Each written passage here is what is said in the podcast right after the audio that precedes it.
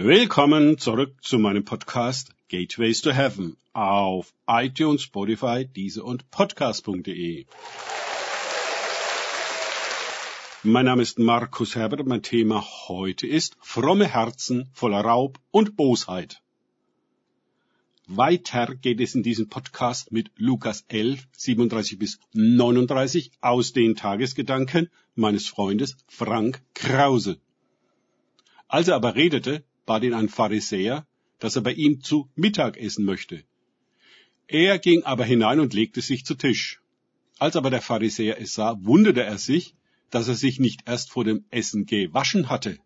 Der Herr aber sprach zu ihm, Nun, ihr Pharisäer, ihr reinigt das Äußere des Bechers und der Schüssel.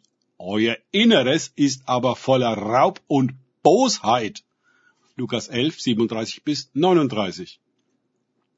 Offenbar unterbricht ein Pharisäer Jesus in seiner Rede über das Licht und die Finsternis.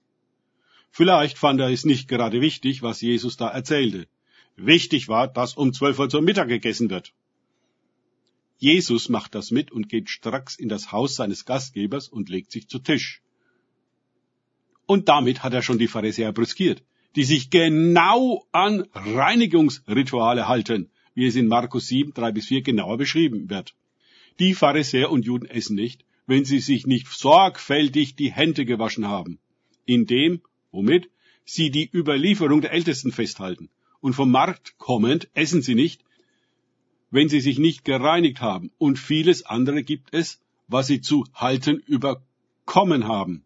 Waschungen der Becher und Krüge und eherne Gefäße.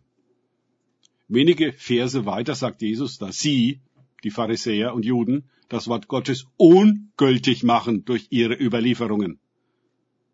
Oh, wie allgemein akzeptiert und praktiziert wird diese Übergehung und Ersetzung des Wortes Gottes durch Tradition und Ritual? Würden wir unsere Gottesdienste einmal genau daraufhin überprüfen, was davon wirklich im Wort Gottes geschrieben steht? Wären wir ernüchtert.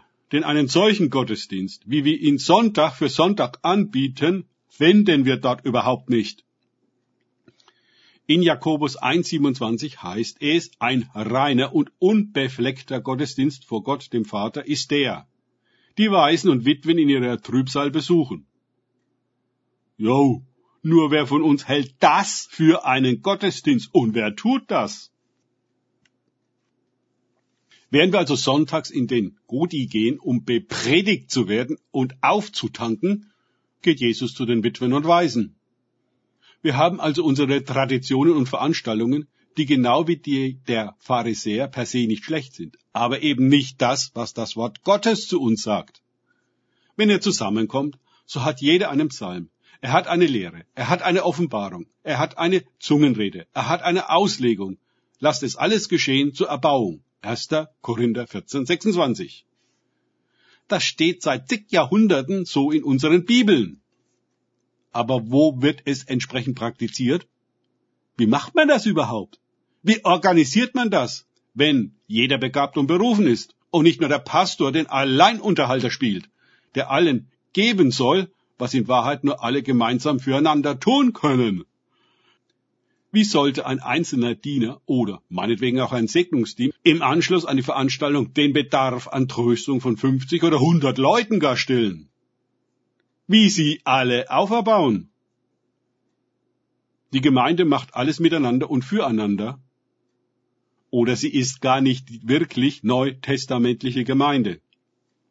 Niemand kommt bei dieser als Konsument in eine Veranstaltung, um dort unterhalten und betreut zu werden. Nein, er kommt als Diener, Begabter und Verantwortlicher für die Auferbauung der Gemeinde. Jeder davon. Wie viele Gemeindemitglieder aber haben dieses biblische Selbstverständnis? Wird von ihnen verlangt, was geschrieben steht, oder reicht es, da zu sitzen und den gemeinnützigen Laden mit einem finanziellen Beitrag am Laufen zu halten? Je tiefer wir mit diesen Fragen in die Materie eindringen, desto deutlicher werden wir die allgemein akzeptierte und praktizierte Abweichung vom Original entdecken. Sie ist systemisch und sie hat Tradition. Genau wie bei den Pharisäern, die sich über Jesu seltsames Benehmen wundern. Wie oft bringt Jesus den Punkt zur Sprache? dass es nicht auf das Äußere ankommt, sondern auf das Herz. Wir können nach außen hin wunderbar alles einhalten, was von uns verlangt wird, und uns dann einbilden, gute Gläubige zu sein, während wir innerlich meilenweit davon entfernt und eben voller Raub und Bosheit sind. Warum sollte Gott daran interessiert sein, dass wir alles richtig machen, wenn wir nicht richtig sind?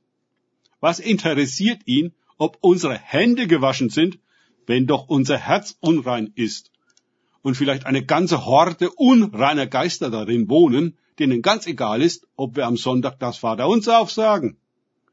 Warum sollte Gott am Sonntag größeres Interesse haben als am Montag?